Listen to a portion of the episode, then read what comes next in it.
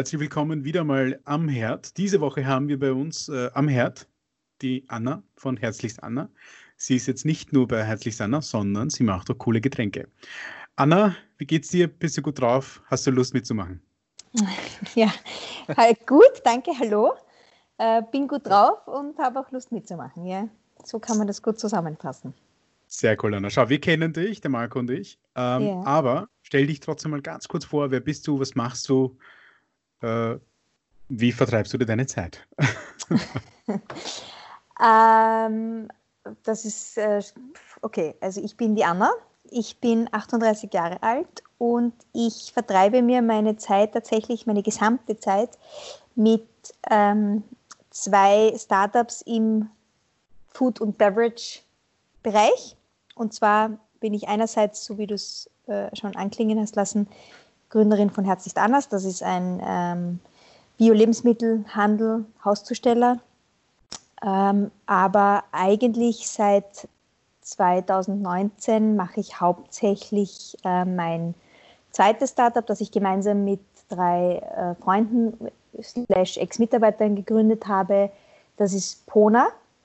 Und da entwickeln, produzieren und vertreiben wir Biogetränke und ähm, da mittlerweile bereits zwei, haben da mittlerweile bereits zwei Getränke am Markt und zwei neue, die wir gerade rausbringen. Ja. Deshalb der Fokus auf entwickeln, produzieren und vertreiben, weil wir jedes Getränk tatsächlich auch selber entwickeln im Sinn von die Rezepturen selber machen, also wirklich zu Hause in der Küche herumpanschen, ähm, die, die, die rohen Zutaten selber auch sourcen. Also wir kaufen direkt ein, wir lassen uns das nicht von jemandem machen, wir kaufen selber ein und bringen das dann alles zusammen zu einem Abfüller und der macht uns das dann nach unserem Rezept. Du, und dann verkaufen wir es auch noch. Du warst ja vorher bei Boston Consulting Group und hast was ganz anderes gemacht. Genau, glaub, ja. Du warst fürs Marketing, glaube ich, zuständig. Ich war Wie, fürs ja. ja. Ich war fürs Global Marketing zuständig. Das ist insofern unterschiedlich, dass ich, ich habe nicht für Boston Consulting Group in Österreich gearbeitet, sondern ich habe für das, für das, für die Holding, äh, für das Holding-Unternehmen in Boston gearbeitet und habe bin einfach nur in Wien gesessen. Mhm. Also mein, mein Office-Platz war in Wien, so. aber ich habe nicht für die österreichische Gruppe gearbeitet. Was, was komplett anderes gewesen. Ganz wie ist, es, wie ist es dann dazu gekommen, dass du dann diesen argen Umbruch, auch sicher vom Lifestyle her, was komplett anderes? Na, ich muss dazu sagen, vom Lifestyle in, in terms of Office Hours kann ich dazu sagen, hat sich nicht so viel geändert. Hast früher wahrscheinlich weniger gearbeitet. Im Zweifel habe ich früher sogar ein bisschen weniger gearbeitet, genau. Wobei, wenn mir das damals jemand gesagt hätte, hätte ich es nicht geglaubt. ähm, und der Punkt war für mich, ich war relativ lang dort. Ich war direkt nach dem Studium, es war mein erster Job. Ich bin da so reingerutscht. Ähm, es war mein erster Job nach, direkt nach dem Studium oder habe schon während dem Ende meines Studiums dort begonnen.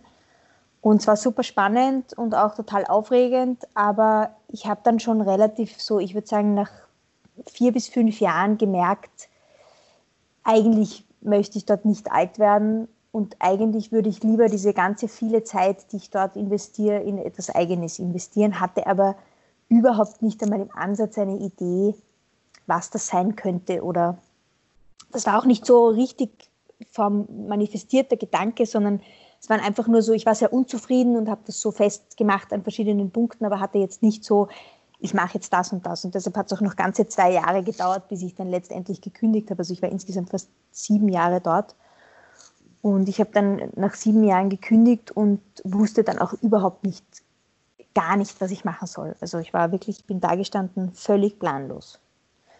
Und habe das aber genützt, bin dann mal auf eine sehr lange, sehr schöne Reise gegangen und habe da ein bisschen versucht nachzudenken, wobei das war eigentlich, da war ich eigentlich so abgelenkt von der Reise selber, dass ich gar nicht drüber nachgedacht habe da wäre ich dann eher dabei gewesen, mal zu sagen, man könnte auch eigentlich professionell einfach reisen, das wäre auch eine Option.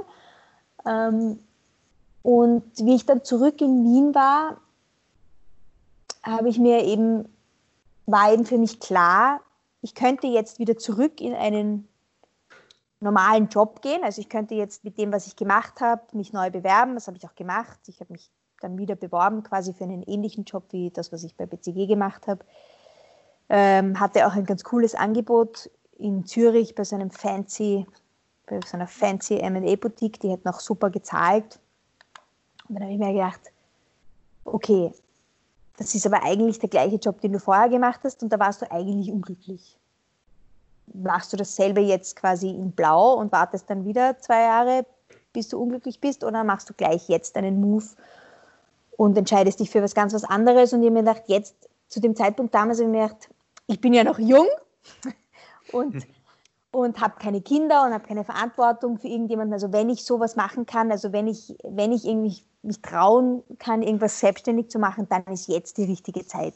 Ich habe quasi wenig zu verlieren, unter Anführungszeichen. Mhm. Und, und ziehe auch nicht irgendwie jemanden anderen da groß mit hinein. Und dann habe ich eben entschieden, okay, nein, ich möchte eben äh, was, selbstständig, äh, was selbstständig machen und weil ich mich immer so schlecht entscheiden kann, habe ich dann gleich zwei, mich gleich für zwei Sachen entschieden. Ähm, eben auf der einen Seite hat sich anders und auf der anderen Seite gemeinsam mit äh, drei Freunden Pona, weil diese beiden Ideen tatsächlich parallel zueinander entstanden sind und ich mich tatsächlich nicht entscheiden konnte und auch nicht entscheiden wollte für entweder oder. Und ein paar Blöde gefunden ja. habe, die mitgemacht haben. die braucht man immer, die Verrückten, die mitziehen. Ja, genau. Das ist immer so eine Diskussion, die wir bei uns führen, weil wir ja jetzt nicht, also ähnlich wie, wie du, haben wir Rapstars und wir haben Herd Open Kitchen. Ja. Und es ist, gibt immer die Diskussion, ob es schlau war, eine zweite Firma parallel zu gründen. Ja. Und ob es nicht gescheiter ist, sich auf ein Ding zu konzentrieren und das richtig gut zu machen. Wie, wie seht ihr das? Wie, wie kommst du damit klar, dass du halt quasi aufgeteilt bist auf diese zwei Projekte oder nicht mehr eigentlich, also fast. Ja, schon noch. Ja. Also so ganz ist mhm. es nicht. Also ich habe jetzt einfach mhm. das, das, Zeitverhältnis ein bisschen umgedreht. Also die ersten mhm. vier Jahre habe hab ich hauptsächlich meine Zeit in Herzlichst anders gesteckt und weniger Zeit, aber war schon auch immer bei Pona mit, mit 20 Prozent in irgendeiner Form involviert. Ja. Mhm. Ähm, weil es auch gar nicht anders ging. Ich meine, ich war Mitgründerin, ich bin Miteigentümerin, es geht gar nicht, das war mein Produkt, meine Idee, also mich da, es war jetzt nicht so, dass ich gar nichts damit zu tun hatte. Wir hatten halt nur bei Pona von Anfang an ein professionelleres Setup gewählt. Das heißt, da waren einfach schon von Anfang an mehr Ressourcen und mehr Menschen da. Deshalb muss, war es nicht so notwendig, dass ich da quasi Vollzeit drin bin. Mhm. Bei Hat sich anders war das anders oder ist es anders? Das hängt viel mehr an meiner eigenen Person, auch ressourcentechnisch. Das Invest ist auch kleiner. Aber um auf die Frage zurückzukommen, na, gescheit ist es nicht, würde ich sagen. Also ich bin ganz bei dir. Der, schlauer wäre es, den Fokus auf eine Sache zu legen, das gescheit zu machen. Ähm, das würde ich auch jedem heute sagen. Ähm, würde ich's, bin ich jetzt traurig, dass ich es anders gemacht habe? Ehrlich gesagt, nein. Hätte ich mir viel Leid und Geld vielleicht erspart, wenn wir es anders gemacht hätten? Wahrscheinlich ja. Aber es ist, wie es ist. Ja. Ich kann es jetzt nicht mehr ändern. Ich, ich hadere nicht so gern mit Entscheidungen, die ich getroffen habe, die vor mhm. Jahren, weil es bringt mir nichts. Also da, zum heutigen Zeitpunkt bin ich froh, dass es beide Unternehmen gibt, mit allen Vor- und Nachteilen. Aber trotzdem bin ich froh, dass es beide gibt. Beide haben ihre Berechtigung. Ähm, beide sind schöne, beschäftigen sich mit Essen und Trinken, mit hochwertigen Lebensmitteln. Also alles, was mir Spaß macht, finde ich in beiden Unternehmen, aber auch vieles, was mir nicht so Spaß macht. Ja. Ähm, aber, was wäre das zum Beispiel?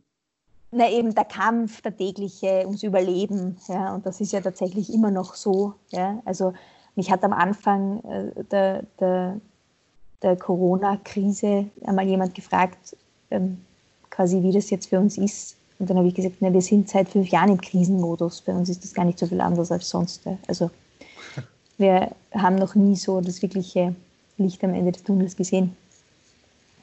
Aber nehmen wir uns mal kurz mit auf diese, äh, zu dieser Zeit am Anfang. Wie hat es bei dir angefangen? Die ersten zwei, drei Monate, äh, wo du mit äh, Herzlich Anna begonnen hast, wie war das? Wie war da, da dein Tagesablauf? Kannst du dich da noch gut daran erinnern? Ähm, gibt es auch so eine klassische herzlichst Anna Story vom Beginn, also wie das am Anfang so war, wo alles noch chaotisch und ungeordnet war? Ja, es gibt ja und nein. Ähm, also mein Anfang hat begonnen, dass ich in, mir eben ein Büro geteilt habe mit dem damaligen äh, Freund von uns, der eben ähm, Pona damals mit uns begonnen hat und wir, ich wirklich beides parallel in den Anfängen gemacht habe. Also wir haben wirklich das Konzept für Herz ist anders, habe ich quasi geschrieben und parallel dazu haben wir Saft verkostet. Ja, also das war wirklich ganz, ähm, also es gab keinen Alltag per se, weil jeder Tag war neu und jeder Tag war irgendwie chaotisch, ähm, weil wir auch nie, weil ich auch nie gewusst habe, was, was, also wir haben bei beiden, ich habe bei beiden wirklich von null begonnen. Also bei Herz ist anders musste ich Produzenten finden und bei Pona musste ich auch Produzenten finden. Da war ich halt nicht allein, bei Herz ist anders war ich allein, aber bei Pona war ich nicht allein. Also es ist es war, wir hatten ein Büro gemiet, angemietet und dort hab ich, haben wir mal so losgestartet und äh, quasi ein Produkt aus dem Nichts kreiert. Und parallel dazu habe ich mit Herzlich anders ein Konzept kreiert. Und der, der Alltag war total spannend in Wirklichkeit. Ja. Also diese erste Zeit war eigentlich total schön, weil du bist ja im totalen Zauber. Du bist ja total überwältigt von deiner eigenen, also du glaubst ja mit voller Inbrunst an deine Idee, sonst würdest du das ja generell nicht machen. Mhm. Und du bist total überzeugt davon, dass die Menschen da draußen nur auf das gewartet haben. Also ja. da ist noch alles schön. Also da bist du auch noch komplett unbeeindruckt von Kritik, weil du das du ja noch keinen Reality-Check gemacht hast. Ja, da bist du ja noch in der total konzeptionellen Phase und von deiner eigenen, von deiner eigenen Motivation total berauscht, sage ich mal fast. Ja? Also das war ist eigentlich eine schöne Zeit. Ich denk, es ist wie gern. high sein, gell? Ja, genau. Nein. Ja. Kommt diese Zeit, jetzt wo ihr, ihr äh, haben wir mal vorher kurz gesprochen, dass ihr gerade zwei neue Produkte launcht, ist das, kommt dieser Zauber, wenn man neue Produkte äh, jetzt startet oder entwickelt wieder oder ist es quasi eine einmalige Zeit, die man haben kann? Das ist lustig, das, das, ich habe gerade dann gedacht, wie ich das selber beschrieben habe, es kommt ein bisschen wieder.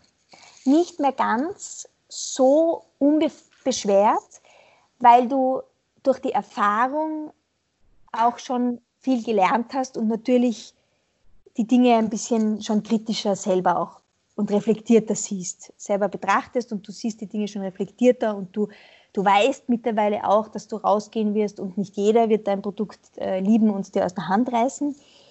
Ähm, mhm. Und das sind, also es ist nicht mehr ganz so unbeschwert, aber es hat schon im Kleinen noch immer den äh, ähnlichen Zauber und der Stolz ist schon riesig nach wie vor. Also ich bin gerade letztens gesessen äh, im Büro und habe mir gedacht, ich habe so ein, ein ein, ein, Plakat, wo drauf, wo so die großen Themen draufstehen, die, ich an, die wichtig sind in der nächsten Zeit und wo eben so die Punkte und die Deadlines auch draufstehen mit den Themen und da stehen einfach jetzt vier Produkte, also das ist schon, da hat es mich schon mal kurz gerissen, wo ich dann draufgeschaut habe und mir gedacht habe, wir bringen einfach mittlerweile, wir produzieren einfach wirklich vier Getränke. Das ist, das ist einfach schon was anderes als ein Getränk zu produzieren. Mhm. Ja? Also da, da, ist, da kam dieses Gefühl des, des Neuen und der Aufregung schon wieder, schon wieder hoch. Mhm. Ich vergleiche das ja immer mit so der, mit der ersten Liebe in der Hauptschule. So, dass du so, ich, ich glaube, da spielen auch sicher die Hormone eine wichtige Rolle. Ja. Bei uns am Anfang war das auch so, kann mich genau erinnern, du warst permanent walking on the moon. Also du mhm. warst so, okay, was kommt als nächstes? Kein Problem, alles easy, das ja. wird gut, das wird gut, das wird gut. Und man ist halt auch äh, mit sich selbst auch so voll im Reinen. Also da gibt es nur noch ein, nur einen Fokus. Und da denke ich mir, stell dir vor, du könntest diesen Zustand immer wieder hervorrufen in deinem Leben, in deinem professionellen ja. Leben. Wie cool das wäre, diese Energie auf Knopfdruck abrufen zu können, weil ich die ersten Wochen kann mich erinnern, sind wir mit vier Stunden Schlaf ausgekommen, ohne Probleme. Das war so, mhm. du bist am nächsten Tag um halb sechs aufgewacht, wie als hättest du zehn Stunden geschlafen. Aber das ist, finde ich, nicht die schöne Zeit gewesen. Aber ich, ich habe sie im Nachhinein also, so schön in Erinnerung. Ich, ich persönlich nicht. Also ich, ich, ich, ich, wenn, wenn die Anna davon erzählt, dann weiß ich genau, wovon sie spricht, weil ich auch wenn wir, keine Ahnung, wenn ich das Lokal hernehme oder auch eine gewisse Zeit, wenn man die Küche konzeptioniert hat und noch viel früher, als wir mit dem Foodtruck begonnen haben und das Ganze konzeptioniert, da gab es eine Zeit, bevor das Operative da war, bevor man wirklich auch umsetzen musste, was da passiert. Ja. Das ist so diese magische Zeit, weil irgendwie es ist alles nur auf Papier oder im Kopf genau. und da kann man alles formen und es ist voll kreativ und es wäre schön, dass man diese Idee hat und dann sagst du, das ist meine Idee, die soll erfolgreich sein, hier bitte mach das und ich schaue zu, wie es dann funktioniert. Aber dann die Realität, wie du dann quasi das alles umsetzen musst, das ist dann mega anstrengend. Das ist bei jedem neuen Projekt und Produkt, finde ich, aus unserer Sicht war das immer extrem belastend. Also auch die Lokaleröffnung, da hat mich wieder daran erinnert, wie zart das eigentlich am Anfang war, weil die Lokaleröffnung extrem viel Kraft geraubt hat, dann das wirklich umzusetzen alles und dann, dass das alles so, wie man sich vorgestellt hat, auch stattfindet das ist, finde ich, wieder ein kompletter Kontrast zu diesem Gefühl. Das ist eher so was, wo du denkst, so fuck, wie kann ich nach so vielen Jahren noch immer so sehr leiden, dann, wenn sowas passiert? Wieso sind wir nicht schlauer? Warum? Warum passiert das immer wieder? Warum tue ich mir das an? Ja, Nein, ich muss aber ehrlich sagen, ja. ich habe die Zeit voll schön in Erinnerung und das ist bei mir auch so, da zehre ich immer wieder draus. Wenn ich so gerade so Krisenmomente habe, so wie, so wie jetzt in der Corona-Zeit, denke ich mir, schau, auch damals sind wir total ins Ungewisse reingestartet und haben es halt geschafft. Und jetzt ist es halt genau so eine ähnliche Situation, nur haben wir jetzt sechs Jahre Erfahrung. Ja. Also sind wir grundsätzlich schlauer als vor sechs Jahren. Mhm. Ähm, aber ich glaube, das, was jetzt natürlich ein bisschen fehlt, ist halt diese Blauäugigkeit, diese Naivität, die du am Anfang hast, wo du sagst, hey, alles wird gut, Bruder. Genau. jetzt weißt das du halt. Hm, man kann ja. nicht mehr ausblenden, was man weiß. Ganz ja. genau. Ja, genau. das kannst du als. Ja. Also die Monster, die du gesehen hast, die kannst du nicht mehr ausblenden. Genau. Aber äh, jetzt nochmal zum Anfang zurückzukommen. Ähm, wie war das für dich, dass du dich auf ein Modell festgelegt hast? Wie, dass du gesagt hast, okay, du machst jetzt Catering, du machst das Kissel, oder war das bei dir von Anfang an so gedacht oder kam das alles nach und nach? Wie hat es genau begonnen? Nein, das kam nach und nach. Also zuerst war nur die Idee des Kistels eigentlich da. Das Catering war wirklich ähm, eigentlich ein, ein Nebeneffekt durch, durch Kunden, die das einfach einmal irgendwann angefragt haben. Mhm. Also die haben einfach gesagt, hey, ich möchte diese Lebensmittel nicht nur bei mir zu Hause haben zum Verkochen, sondern ich möchte in dieser Qualität auch gern fertiges Essen bestellen können. Wo kann ich das machen, wenn das weil wenn du es nicht machst, kannst du mir sagen, wer es macht. Und dann habe ich mir gedacht, okay, warum mache ich es eigentlich nicht? Ja? Wenn da der Bedarf, also das war sehr opportunistisch eigentlich. Das war gar nicht so von mir überlegt. Mhm. Insofern war der Ursprungsgedanke gar nicht so beim, beim Catering. Und genauso wie wir bei Pona nie gedacht haben, dass wir noch ein, ein zweites Produkt rausbringen. Also es war wirklich, das kam äh, quasi äh, happened. Life happened. Also wir haben es nicht geplant gehabt. Weder also beim Herzlichst an. Ja, genau. Gab es Sachen, die ihr ähm, geplant habt, die ihr dann im Nachhinein auch genauso umgesetzt habt, oder ist bei euch alles immer komplett anders gekommen als es? Na, also schon, also die, die, das, das Kistel war so geplant äh, und mhm. also grundsätzlich und ist auch unterm Strich dann so umgesetzt worden. Ähm, und auch bei Pona gab es jetzt nicht die großen, kompletten, dass wir mal so etwas ganz anders gemacht hätten oder ganz mhm. anders passiert ist. Nein, kann ich jetzt nicht so sagen. Wir, wir haben ja, ich kann mich erinnern, unseren ersten Kredit, den wir beantragen damals für den Foodtruck, da haben wir zuerst bei der ersten Bank im, damals im Gründungszentrum dass es so super gründerfreundlich ist, quasi beantragt. Ja. Und in dem Businessplan ist gestanden, wir machen irgendwie in drei Jahren eine Million Euro Umsatz und haben, ähm, bauen dann eine Coworking-Küche und sowas. Und die, der hat uns halt, da, die haben unabsichtlich unseren internen E-Mail-Verkehr mitgeschickt, weil die Frau vergessen hat, die ganzen Vor-E-Mails zu löschen. Nein. Und, ja, und da haben wir halt gelesen, dass der Typ gesagt hat, dass, es, dass, es, dass wir ich weiß nicht mehr genau, was gestanden ist, aber im, im unterm Strich ist gestanden, dass wir halt Idioten sind, dass wir uns da, was wir, da, was wir uns da für einen Blödsinn erträumen und dass wir glauben, dass wir mit einer Imbissbude da irgendwas anfangen werden, von wegen Küche und was weiß ich was. Und dann sind wir zur Raiffeisenbank gegangen. Aber das Coole fand ich, weil ich habe das dann, als wir die Küche aufgemacht haben, habe ich mich da gar nicht mehr daran erinnert, aber ich habe dann den irgendwann zum Spaß diesen alten Businessplan wieder gelesen und dann ist das tatsächlich darin gestanden, dass wir vor, uns wünschen würden, irgendwann eine Coworking Ja, wie gut. Ja, das fand ich voll cool, dass das also, also es zahlt sich manchmal aus, ein bisschen unrealistisch nach den Sternen zu greifen, quasi Absolut. bei den Plänen, weil dann vielleicht passiert es auch irgendwann. Nein, ich meine, was ich schon sagen muss, was wir bei Pona äh, völlig unterschätzt haben, ist, wie lange es dauert, bis wir ähm, ja, Break-Even sind und mit welchen Wachstumszahlen wir rechnen können. Also da waren wir auch völlig unrealistisch am Anfang ja. im Vergleich dazu, wie wir es aufgebaut haben. Ja? Also dass wir es wirklich alles selber machen.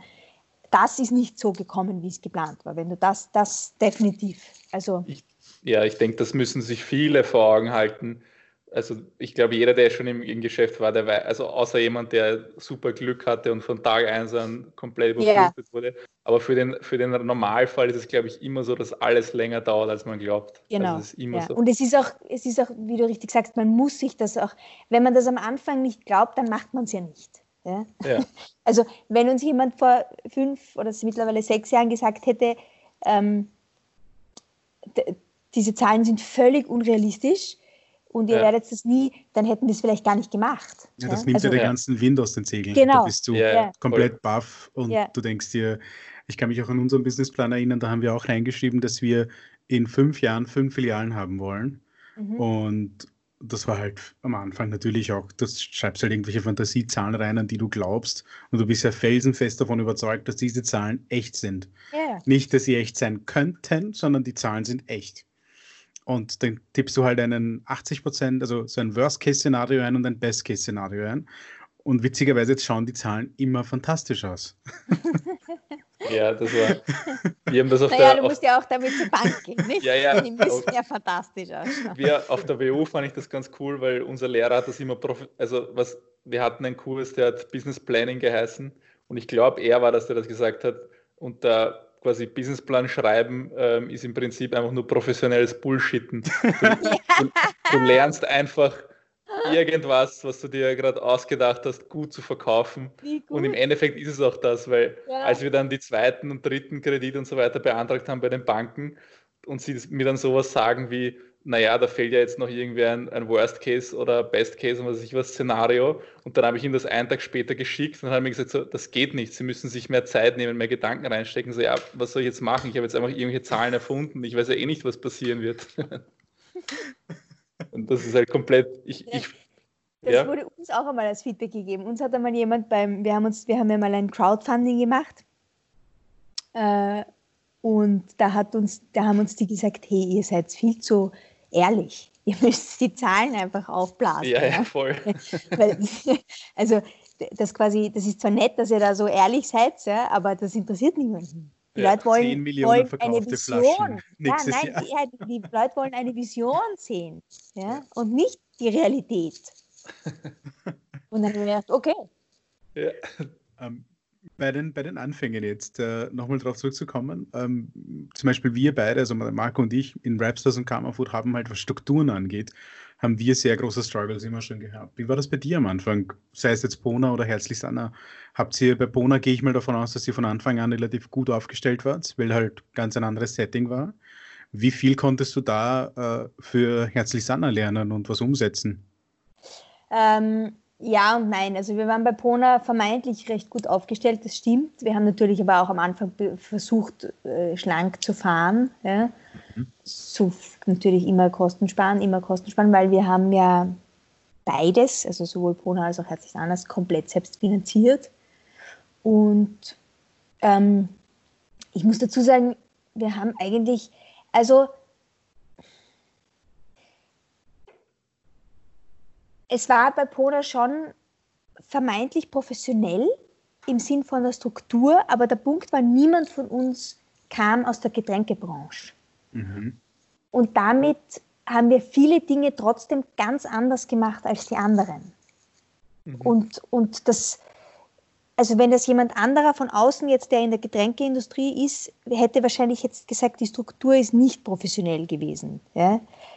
Ähm, aber für uns hat es funktioniert und, und wir haben natürlich schon, wir hatten, wir konnten uns jemanden einstellen, der Vertrieb macht, wir haben jemanden gehabt, der quasi die Produktion und Geschäftsführung macht. Und bei Herzlich anders war das halt alles ich. Also das war halt eine Person. Mhm. Ich habe alles gemacht. Vertrieb, Produktion, Einkauf, Ausliefern.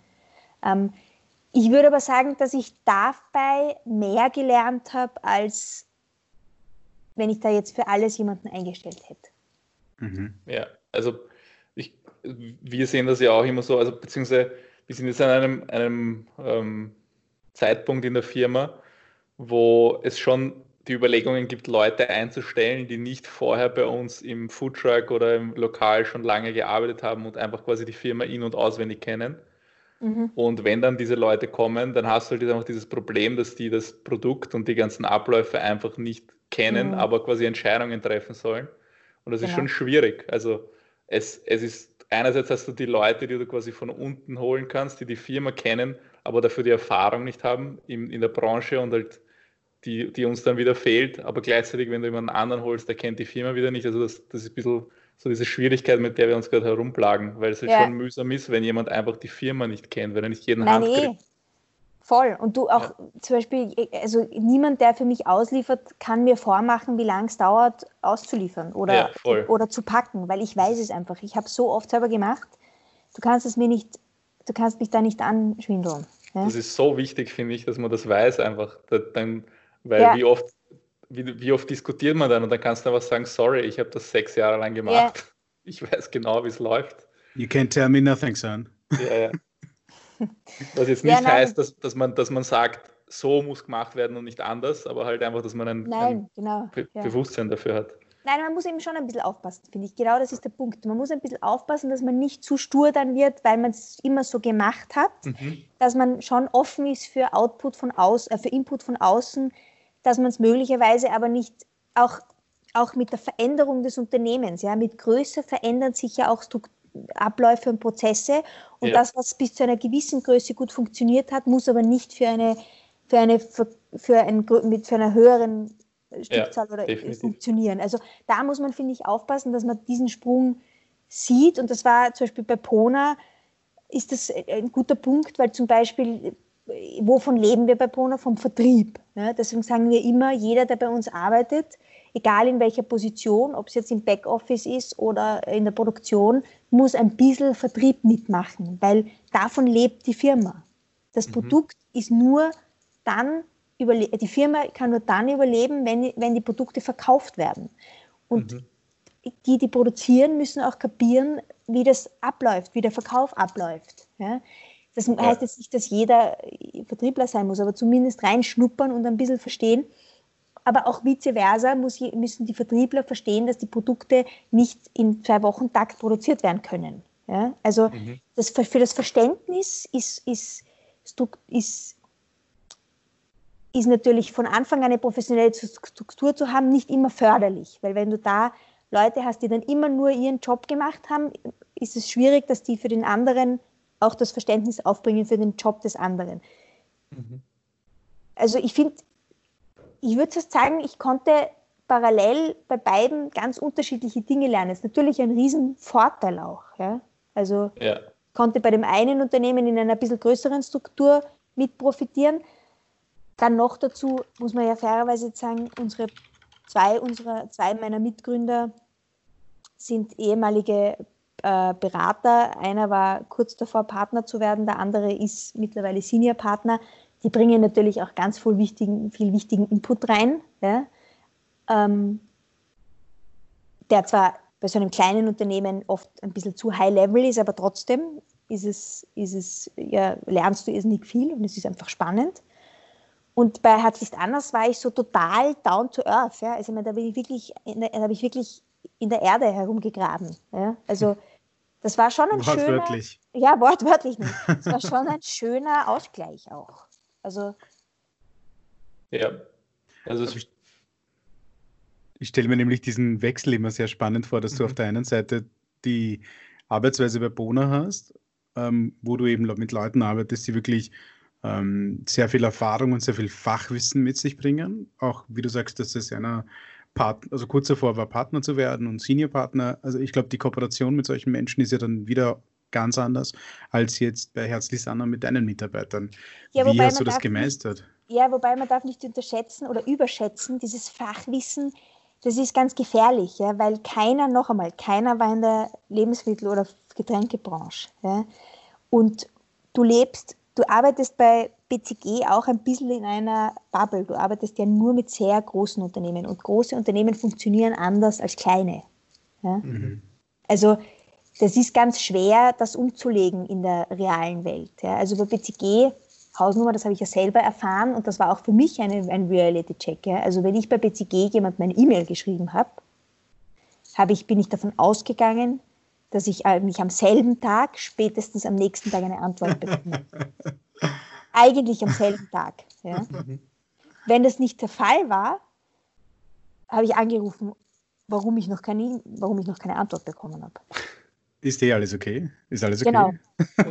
Was los? Willkommen in der Realität.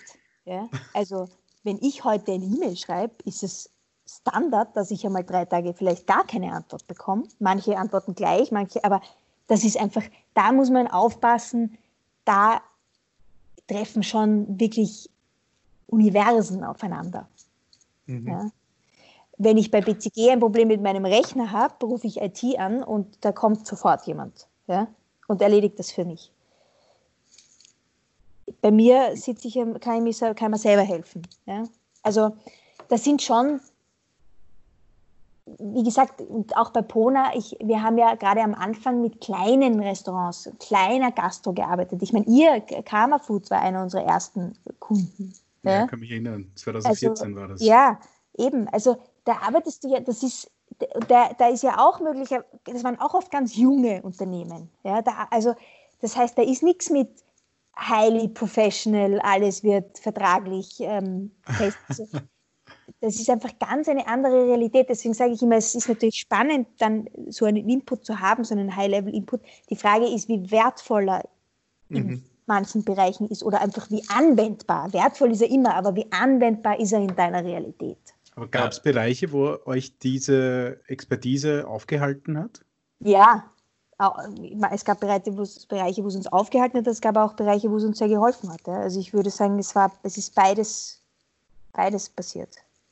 Mhm. Also generell finde ich, dass das sehr spannend, dass du halt einfach zwei Firmen hast, die, ähm, die du beide gegründet hast, aber ich finde zwei komplett verschiedene Wege, weil einerseits ähnlich zu, also mit Herzlichst Anna sehe ich immer ähnlich zu uns, wo quasi alles irgendwie selber von Grund auf gemacht wurde. Ja. Und beim, beim anderen von Anfang an professionell und ich glaube, ihr habt auch Investoren an Bord und sowas. Also aber, diese... erst seit, ja, aber erst seit letztem Jahr. Okay, ja. Was, wie siehst du da den, den Unterschied? Was ist der Vor- und der Nachteil von Investoren zu haben? Weil das auch immer so eine Frage ist, die man immer gestellt bekommt. Ja, hat, auch das gibt es. Auch da gibt es tatsächlich beides. Der Vorteil, also der Vorteil ist, dass du, dass du anfängst, Entscheidungen, wie du Geld ausgibst, erstens kannst du sie nicht mehr, du gibst nicht mehr nur dein Geld aus. Ja, du gibst jetzt mhm. plötzlich auch das Geld jemandes anderen aus. Das heißt, du musst auch noch einmal ein drittes Mal vielleicht darüber nachdenken, ob du das tust, für, wofür du es ausgibst. Vorher denkt man vielleicht zweimal drüber nach, jetzt denkt man dreimal drüber nach, weil du dich auch vor jemandem anderen rechtfertigen musst warum mhm. du es ausgegeben also für große Investitionen, ich sage jetzt einmal nicht für das Daily Business, aber für größere Investitionen oder ob du ein neues Produkt auf den Markt bringst oder nicht. Du bist nicht mehr alleine Herr der Entscheidungen. Ja? Ähm, und das ist ein Vor- und ein Nachteil, weil du eben die Dinge sehr viel stärker hinterfragst, ähm, nicht mehr nur mit deinem Gut-Feeling gehst, weil das mag für dich überzeugend sein, aber für jemand anderen möglicherweise nicht. Das heißt, du musst, dich, musst das mehr belegen. Das ist aber auch genau der Nachteil. Du kannst weniger schnell reagieren manchmal auch. Ja? Weil du musst eventuell jemanden anderen fragen, ob das okay ist. Jetzt ist das bei uns nicht ganz so dramatisch. Wir sind tatsächlich jetzt nicht so wirklich in unserem täglichen Business eingeschränkt dazu, dadurch.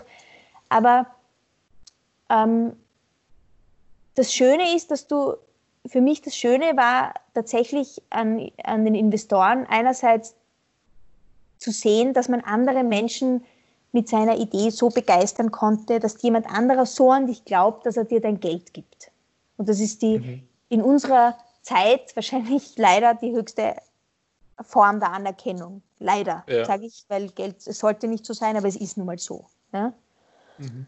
Ähm, und es ist ja auch ein bisschen eine, eine, eine Bestätigung dafür, dass du, du bist zwar in einer Situation, wo du Geld brauchst, aber es ist ein bisschen eine Bestätigung auch dafür, dass, es, dass jemand an dich glaubt und an das, was du tust, mhm. obwohl du gerade in einer Situation bist, wo du Geld brauchst. Also es, es gibt ganz viel Motivation, ja. finde ich. Hat, also aber mir hat es irrsinnig viel Motivation gegeben. Grundsätzlich ist, weil du, weil du angesprochen hast, dass es dich in gewisser Art und Weise verlangsamt im Entscheidungsprozess. Aber grundsätzlich ist es so, dass Investoren ja eigentlich die, die Zeit beschleunigen durch das Geld, das sie bringen. Oder sehe ich das falsch?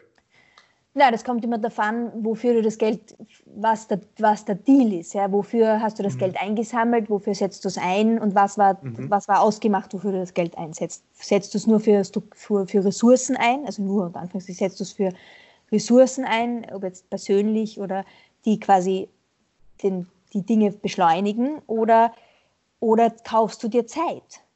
Ja? Mhm. Also ich finde, das sind unterschiedliche Dinge, mhm. je nachdem, wofür du dir auch Geld geholt hast. Mhm.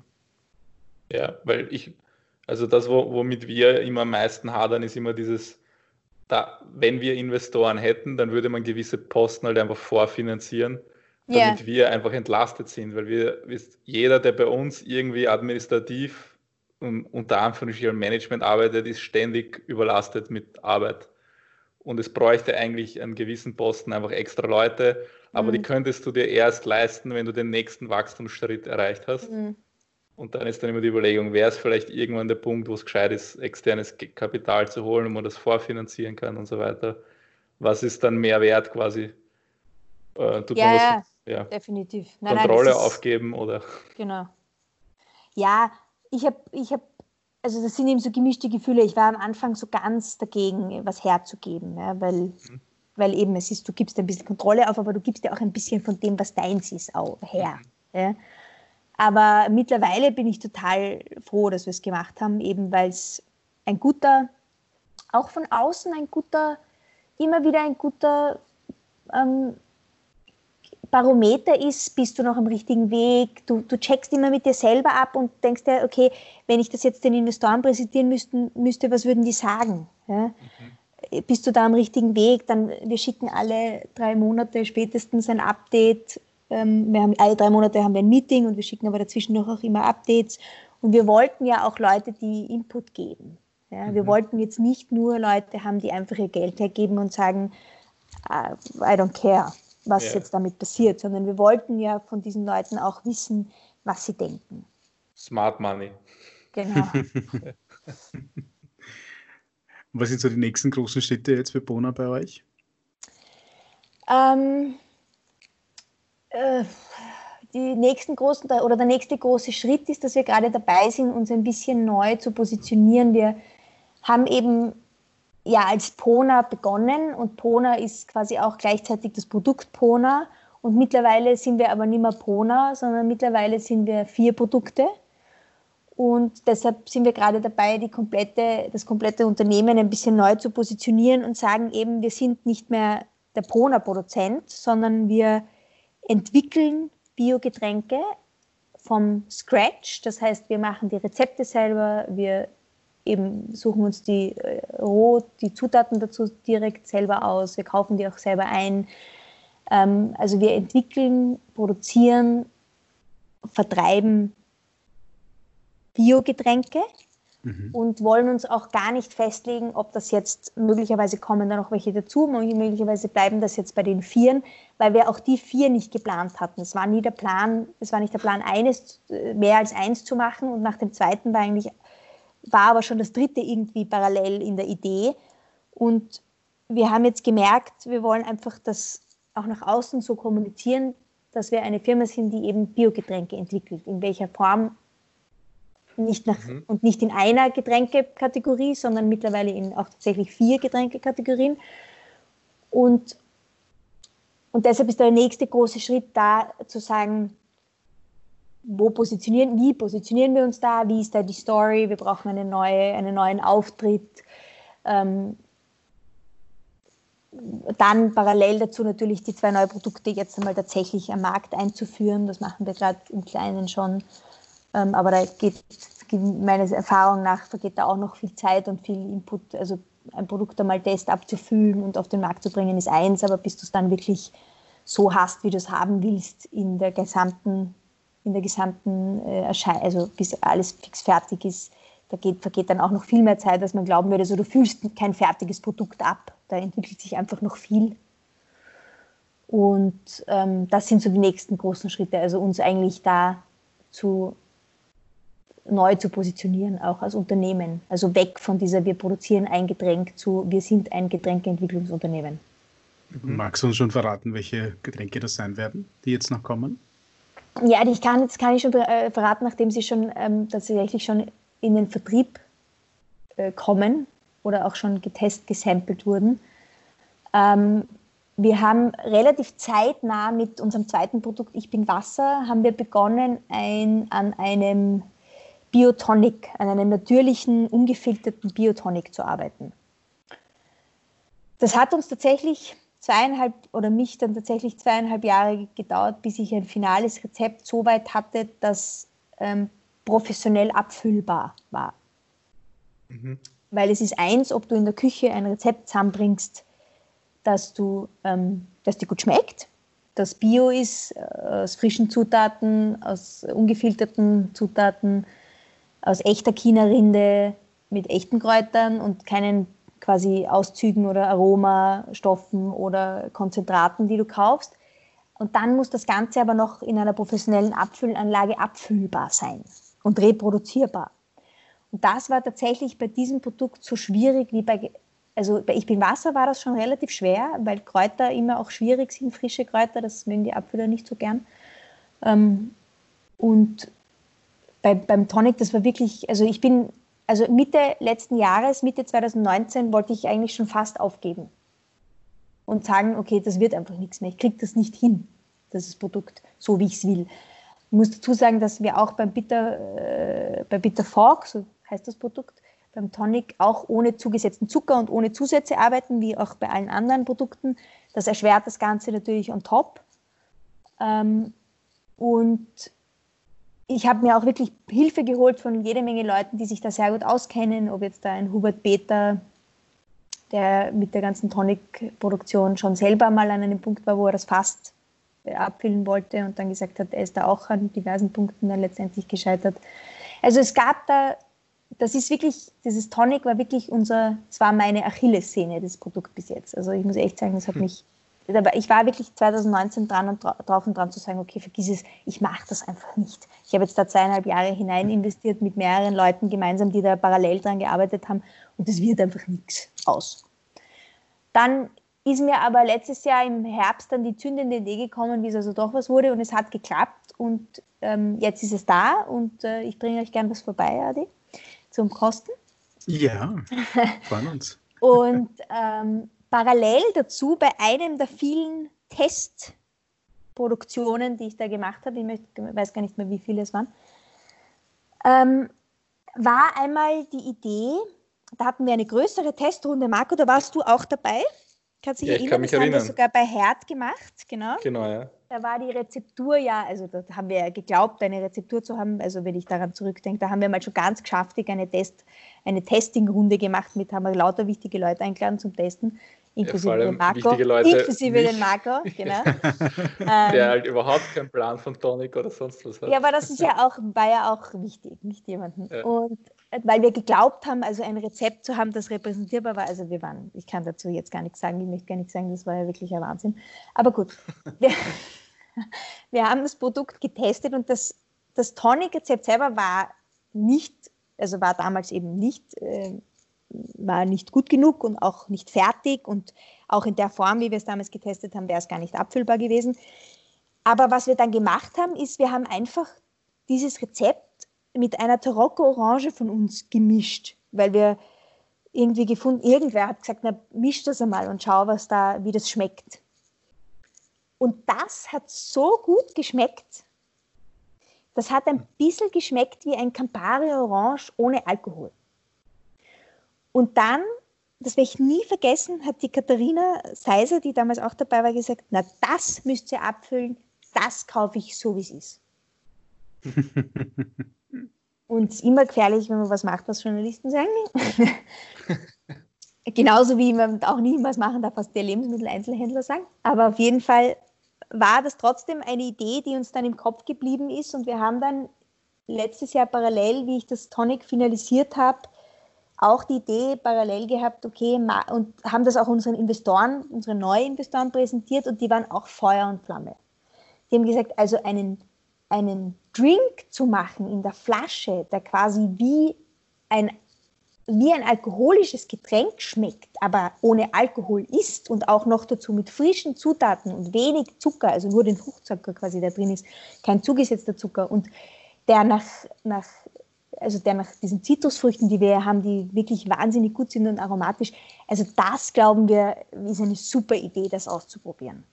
Und wir glauben, mhm. dass ihr neben dem Tonic sofort auch das quasi versuchen solltet, auf den Markt zu bringen. Und dann haben wir uns da gesagt, okay, das sind aber zwei völlig unterschiedliche Dinge. Also wir haben das Tonic, also Bitter Fog, und dann wird das ein sehr nischiges Produkt ist und auch wirklich ähm, jetzt nicht für die Masse gedacht, weil das ist einfach Tonic, ein ungefiltertes, naturtrübes Biotonic ist, das einen sehr dominanten Eigengeschmack hat, ist jetzt kein Massenprodukt per se. Aber bitterschön, so wie diese Bitterdrinks jetzt heißen, das kann wirklich etwas sein, was auch breiter ausrollbar ist. Und jetzt gibt es eben bitterschön Orange und bitterschön Lemon. Und ähm, ich bin ziemlich, äh, ja, finde ziemlich, bin ziemlich, war ziemlich aufgeregt, wie das wird und ob das eben in der professionellen Abfüllung dann auch so schmeckt, wie wir das in der Küche im, bei Herz zusammengepanscht haben. Aber, ich sehe das gerade schön vor meinem Auge, auch mit dem Namen finde ich das super. Ja, nein, es ist wirklich, hat, mm. es ist nicht schön geworden. Es ist eine riesen, große, große Freude mit den Produkten. Also Cool. Ja, und ich habe, äh, aber es ist ganz lustig, weil ich bin, ich bin ja schon quasi wieder beim nächsten. Also ich habe schon wieder, das ist das Schlimme an diesem. habe gestern gerade mit unserem englischen Vertriebspartner gesprochen und dann hat er gesagt, die haben gerade die neuen Produkte gekostet und die waren auch ganz begeistert und dann hat er gesagt, so, so what are the plans? Is there a new project? Und ich so, eigentlich nicht, aber ich habe da schon wieder eine Idee ist das, sind diese ganzen Ideen und diese Entwicklung und, und die Fortschritte da bei Pona bzw. der, der Getränkeentwicklungsfirma einer der Gründe, warum du jetzt äh, herzlichst anders auf Hold einmal gesetzt hast oder was hat dich dazu bewegt? Weil das ja, stelle ich mir eine sehr schwierige Entscheidung vor. Ja, ähm, die Gründe waren, mehr, waren mehrere. Ähm, einerseits 2018, wir hatten 2018 äh, persönlich, also privat, ein sehr hartes Jahr. Und da ist auf privater Ebene das passiert, was dem Michi, meinem Partner und der offiziell auch Geschäftsführer von Pona ist, dazu bewegt hat, dass er zurückschrauben musste. Und ähm, er gesagt hat, er kann einfach das nicht mehr nebenbei äh, auch noch machen. Er hat ja auch noch einen Brotjob quasi mit dem er Geld verdienen muss, dass er dann in Brunner stecken darf. Ähm, und hat also gesagt, Anna, du musst jetzt quasi, du musst mehr rein bei Pona, weil das geht nicht anders und man muss jetzt sozusagen bei Pona steckt viel, viel mehr Invest drinnen. Ja? Also herzlich anders ist da einfach viel, viel mit viel weniger, genug Geld, aber mit viel weniger also finanziert. Und, und das Risiko ist auch viel, also da, da geht es auch um viel, ein höheres Risiko als das bei Herzlich anders. Und dann, und, es, und dann war ihm klar, okay, ich muss mehr rein. Und dann war noch dazu parallel, hat uns eine Schlüsselperson im Vertrieb ähm, verlassen, 2000, Ende 2018 und auch im Backoffice. Also es war einfach klar, ich muss jetzt da mehr rein. Und dann parallel dazu war ich bei Herzlich anders auch an einem Punkt, wo ich nicht genau gewusst habe, ich bin 2018 irrsinnig stark gewachsen überdimensional stark gewachsen, hatte aber auch dann ähm, parallel dazu den größten Verlust, den ich je gemacht habe. Und da habe ich mir gedacht, okay, ich muss jetzt da ein bisschen auch einen Schritt zurücktreten und schauen, ist das Konzept mit dem, das, das, also Wachstum alleine ist bei dem Konzept geht nicht. Ja? Also ich muss da parallel dazu auch die Strukturen anpassen, sonst, sonst verbrenne ich nur mit mehr Wachstum auch mehr Geld und das ist ja nicht der Sinn der Sache. Ähm, und hab, es hat sich einfach gut getroffen zu sagen, okay, da mache ich einen Step zurück und organisiere mich neu und schaue noch einmal kritisch drauf und stelle das möglicherweise neu auf. Weil, und da wäre ich eh gerade mehr gebraucht und da braucht es jetzt auch mehr, mehr Commitment von meiner Seite. Mhm. Und das war auch gut so. Ähm, ich habe dann eben herzlich anders letztes Jahr auf sehr kleiner Flamme gefahren, das war aber gut, das war okay, das hat auch damit war auch der Verlust überschaubar oder fast gar nicht. Das war super. Und ich habe zwar wenig Zeit gehabt, um mir ein neues, ob das, um das Konzept zu überdenken, weil das ist dann natürlich so, wie das im Leben spielt. Bei Pona war es dann mit den, mit den Neuprodukten und, und mit Ich bin Wasser auf den Markt zu bringen. Es war dann halt viel mehr, ich hatte einfach viel weniger Zeit, als ich gedacht habe. Wir sind auch irrsinnig, haben neu, zwei, zwei neue Mitarbeiter eingestellt, ein anderer ist wieder gegangen. Ähm, wir haben die Investoren reingeholt. Also es einfach war irrsinnig viel, es war sehr aufwendig und ich hatte viel weniger Zeit, als ich gedacht habe und habe deshalb quasi, bin deshalb jetzt immer noch in der konzeptionellen Phase bei Herz ist anders. Das macht aber nichts, weil ich habe jetzt möglicherweise jemanden oder ich bin eigentlich recht zuversichtlich, der da gemeinsam mit mir einsteigen will, weil es einfach unrealistisch ist, dass ich weniger bei Pona machen kann, als es jetzt ist. Mhm. Und auch nicht möchte da sehe ich auch einfach, ich wäre, das, das ist jetzt, das, da wäre ich jetzt auch gebraucht und das ist jetzt auch, macht mir irrsinnig viel Spaß, muss ich sagen. Und es passiert gerade so wahnsinnig viel. Und nichtsdestotrotz kann Herzlicht anders auf kleiner Flamme oder auf kleinerer Flamme mit jemandem, der, der da mit, mit Leidenschaft mit einsteigt, genauso gut funktionieren. Ne? Also es, ich habe auch gelernt, es muss nicht nur an mir hängen das war auch ein Fehler, den ich bei Herzlich anders einfach gemacht habe. Ich habe es viel zu sehr meiner, nur auf meiner Person aufgehängt. Jetzt nicht in der Außenwirkung, sondern auch intern. Mhm. Ja, delegieren. Ja, genau, delegieren. Ganz heißes Thema. Manche Leute tun sich das sehr leicht damit, andere würden. Ja. Würden es ist alle ein Buzzword, gell? Es ist so ein Buzzword. Es gibt ja, Leute, die haben einfach ein Talent, genau. einfach zu delegieren und dann gibt es Leute wie wir, die einfach sau schwer damit haben. Ja, und bei Bona ist es viel einfacher für mich, weil da gibt es einfach schon die Leute, die diesen Job haben. Ja? Also ja. in der Produktion oder in und, und in der, also da, da, da ist das viel, viel leichter. Also ich, ich bin von Grund auf faul. Ich, wenn, ich, wenn ich eine Aufgabe bekomme, das allererste, was ich mir denke, wie kann ich dafür sorgen, dass ich diese Aufgabe nie wieder machen muss. und dann denke ich mir, okay, entweder es gibt irgendeine App oder ein Software oder was auch immer, das es automat automatisch macht, oder ich finde einen Weg, einen Posten zu schaffen bei uns, dass es jemand anderer machen kann. Aber das ist gut für die Firma, weil ich halt dann diese Strukturen schaffe, wo ich halt anderen Leuten über die Zeit sehr viel Arbeit wegnehme, weil meistens bekomme ich, sind das diese Aufgaben, die andere Leute auf mich dann überwälzen, weil sie keine Zeit haben oder so. Und ich denke mal, ich habe wirklich keinen Bock, das zu machen. Ja. Ich, ich, schaue jetzt, dass es niemand mehr machen muss. Und dann überlege ich mir halt, wie können, wie, können, wie können wir schauen, dass wir das nie wieder jemand machen muss. Du, vielleicht magst du mal ein Praktikum bei uns machen. Marco. Ja, wir haben eh schon drüber geredet. Ähm, na, also ich finde es voll spannend, mal diese Geschichte zu hören, wie du zwischen Bona und Herzlichst Anna hin und her gehüpft bist und wie du es geschafft hast, beide ähm, auf Kurs zu halten und naja, dann also die Entscheidung zu treffen. Äh, nicht ich habe das geschafft, das war natürlich ein Team-Effort. Ja, also. Nein, es ist schon, das, das auf jeden Fall, aber ich glaube, äh, um ein Schiff zu steuern, brauchst du natürlich auch einen guten Kapitän, der sagt, in welche Richtung das Ganze gehen soll ähm, und einen guten Navigator und, und du hast halt diese Rolle eingenommen und das ist halt schon sehr spannend von dir äh, zu hören, wie das alles abgelaufen ist. Und was ich halt total spannend finde, ist, dass du auch diese Entscheidung getroffen hast, dass du sagst, du lass das äh, Projekt Herzlichst Anna mal kurz beiseite, lass das kurz äh, weiterentwickeln, in, in Stillen sozusagen, und du konzentrierst dich auf Pona. Das ist irgendwie, ich, ich stelle mir das sehr schwer vor, so eine Entscheidung zu treffen, dass ich sage, ich, ich könnte, aber ich glaube, wenn du in einer Situation bist, ist, kommt die Entscheidung automatisch wahrscheinlich. Naja, nein, also ich wurde ein bisschen in die Entscheidung hineingezwungen aufgrund eben der Situation, dass ich bei Pona einfach musste. Ja. Also ich musste einfach bei Pona ran, sage ich mal.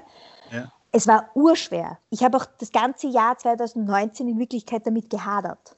Ja? ja. Also, mhm. und es war auch nicht immer zum Vorteil beider Unternehmen. Also bei Pona hat man das gemerkt, dass ich mit einem, dass ich mit einem Teil von mir immer noch sehr stark bei Herzlich anders hänge ja, und mir da extrem schwer tue, loszulassen. Und bei Herzlich anders hat man es natürlich auch gemerkt. Ja. Also es war kein äh, gescheiter gewesen, ich hätte es radikaler gemacht. Ja. Mhm. Aber das bin ich nicht. Ich bin eben jemand, der, ich tue mir grundsätzlich mit Entscheidungen, mit so großen Entscheidungen schwer und ich bin jemand, der mit dem vollen Herz drin hängt. Ja.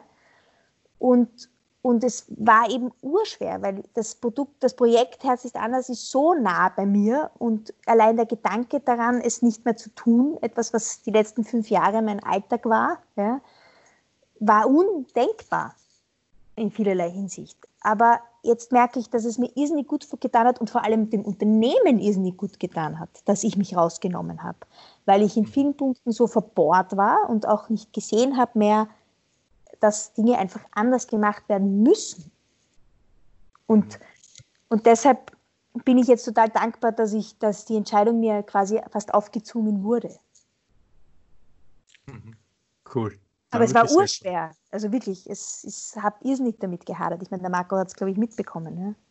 So ja, auf jeden Fall. Das hat sich ziemlich gezogen. Das hat immer geheißen, ja. jetzt ist soweit, jetzt ist genau. soweit, jetzt ist soweit. Eben, also es war für mich wirklich ähm, schwierig.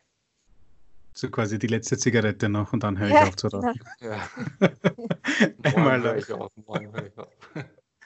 Aber das scheint ja bei dir doch irgendwie äh, schon äh, öfters vorzukommen, auch mit der, mit der BCG-Story, dass du sagst, du hast zwei Jahre mit dir gehadert, genau. bis du die Entscheidung getroffen ja. hast. Ja, weil ich nicht, weil, ja, ich bin jemand, der sicher sich schwer tut, Entscheidungen zu treffen und, und hadert lange mit dem Für und Wider. Und aber auch das, muss ich jetzt ehrlich sagen, wird besser, wenn ich mir jetzt anschaue, ich hätte jetzt wahrscheinlich noch ein Jahr an beiden Neuprodukten rumdoktern können. Ja? Äh, aber irgendwann habe ich jetzt einfach einen, eine Entscheidung getroffen und gesagt, so, und jetzt fühle ich einfach ab. Komme, was wolle. Da kommt ja noch dazu, dass bei uns, wir müssen ja, die Mindestmengen sind relativ hoch, die wir abfüllen müssen. Oder relativ hoch, das kommt immer davon, wie man sieht. Für ein großes Unternehmen ist das nichts. Ja? Das ist Pillepalle. Aber für uns 5000 Flaschen dann einmal von etwas zu haben als Testproduktion, ja, na gut, also ich meine, mhm. musst du auch leisten können. Ja? Und das Ganze mal ja. drei, also zwei Sorten Bitterschön und eine Sorte Bitterfock, da hast du dann plötzlich 15.000 Musterflaschen rumstehen, die dir keiner bezahlt. Ja? Also, also ich nehme dir gerne welche ab. ich bringe dir auch gerne welche. Aber ich sage nur, also das war natürlich, das sind dann Entscheidungen, die du nicht so leichtfertig triffst, aber es war klar, dass sie irgendwann getroffen werden muss und dann habe ich einfach gesagt, so und jetzt go, weil ich kann jetzt noch zwei Jahre in der Küche rumpanschen. Ich weiß erst, wie das Produkt schmeckt, wenn ich es in der großen Produktion ja. gemacht habe. Das ist so voll spannend, weil bei uns beiden, also bei der Simone und mir, ist die Dynamik so, alles, was so finanzielle Entscheidungen trifft, das, das kann die Simone beinhart. Also sie, können, sie kann so von heute auf morgen entscheiden, okay, kein Problem. Investment machen wir. Wir treiben das schon irgendwie auf. Ja. Aber alles, was so operative Geschichten angeht, da tue ich mir zum Beispiel viel leichter mit Entscheidungen. Da okay. bin ich so, okay, let's do it. Ich glaube, da kommt halt einfach der, das indische Kind in mir immer wieder zu tragen. wenn, ich, wenn ich große Nummern vor mir sehe, weiß ich nicht, lähmt mich das manchmal. Ja, das verstehe ich, kann ich aber gut verstehen. Ja. Und da ist es wohl viel entspannter. Bei, bei, bei, mir ist es ähnlich, weil ich ähm, es gibt Bereiche, wo ich mir sehr leicht tue und alles sehr nüchtern und rational sehe und dann einfach sage, für mich ist es klar, das ist die Entscheidung.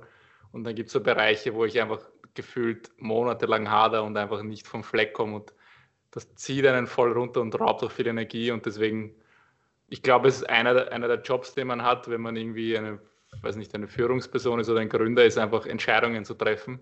Mhm. Und da muss man halt einfach daran arbeiten, besser zu werden. Und ja glaube ich, eine wichtige Lektion. Da gibt es ja. ja. auch die Theorie, dass, ähm, das habe ich auch mal in so einem Podcast gehört, dass er, da trifft der Typ so wenig wie nur möglich vor 10 Uhr Entscheidungen. Das heißt, er trifft keine Entscheidung, was er in der Früh anziehen wird, er trifft keine Entscheidung, was er in der Früh frühstücken ja. wird. Das hält das so. Das bin ich. Schwarzes T-Shirt, schwarze Hose, weiße Schuhe. Okay. Alles klar. Also, wenn, wenn ihr Leute in der Firma fragen würdet, ich habe wirklich wahrscheinlich den langweiligsten Lifestyle von allen Leuten in, im Umkreis, weil ich esse jeden Tag fast dasselbe. Wenn ich hier im Büro bin, ich esse jeden Tag Tasty by Nature mit Pork, lasse ich mir vom Foodtruck bringen. Ich esse am Abend dasselbe. Ich trinke in der Früh meinen Proteinshake.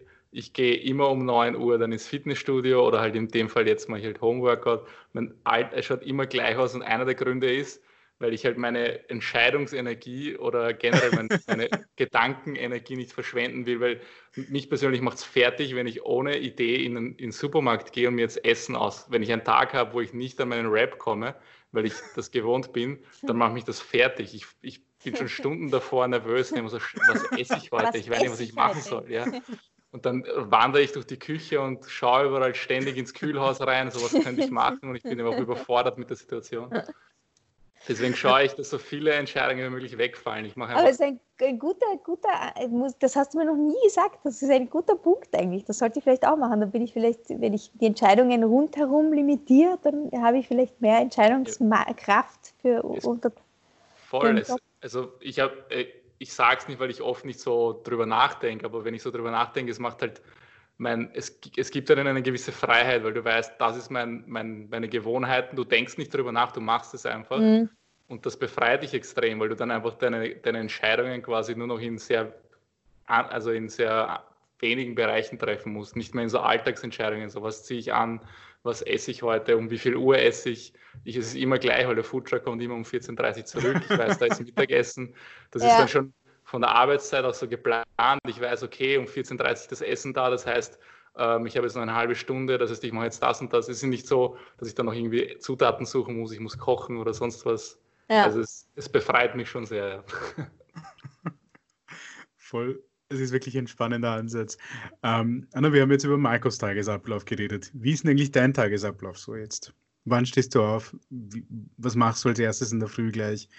Ist es jetzt, äh, jetzt, jetzt oder generell? Weil jetzt, jetzt ist vielleicht ein bisschen anders als, als also jetzt durch, aufgrund von Homeoffice oder dann, Work from Home. Dann machen wir mal deinen klassischen Arbeitstag. Corona ja. lassen wir mal außen vor, Corona darüber reden eh genug Leute. Genau. ähm, also ich bin, ich stehe so zwischen sieben und acht auf. Ich bin keine Frühaufsteherin, also lieber ist es, wenn, ist es mir, wenn ich bis um acht schlafen kann ähm, und schaue, dass ich so um neun im Büro bin. Wir haben ähm, so gewisse Tage, also jeden Montag haben wir einen Show fix, das ist um, um neun mit unserem gesamten Team. Das ist also immer gleich, der, der geht relativ lang, da sind so alle Bereiche, da wird zuerst Vertrieb, dann Marketing, dann Produktion besprochen und ich sitze natürlich überall dabei, also die anderen können danach, wenn ihr Bereich fertig ist, quasi gehen. Ich sitze quasi dann von neun bis meistens elf bis zwölf Mal in diesem Showfix und, und das ist dann für mich der erste Start in die Woche, wo ich immer so einen Überblick habe, was die ganze Woche so passiert. Aber grundsätzlich bin ich so um neun herum im Büro, wenn ich jetzt nicht irgendwie einen Termin woanders ähm, ausgemacht habe.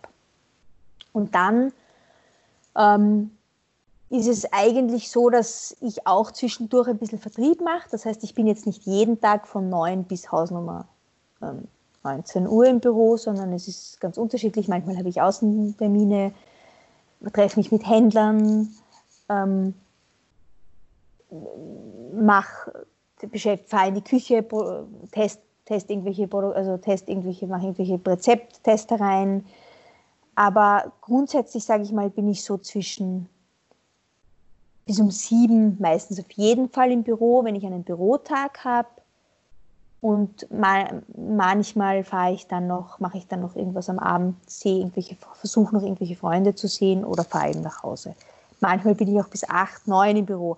Ich kann am Abend sehr gut arbeiten. Mich stört das an und für sich nicht.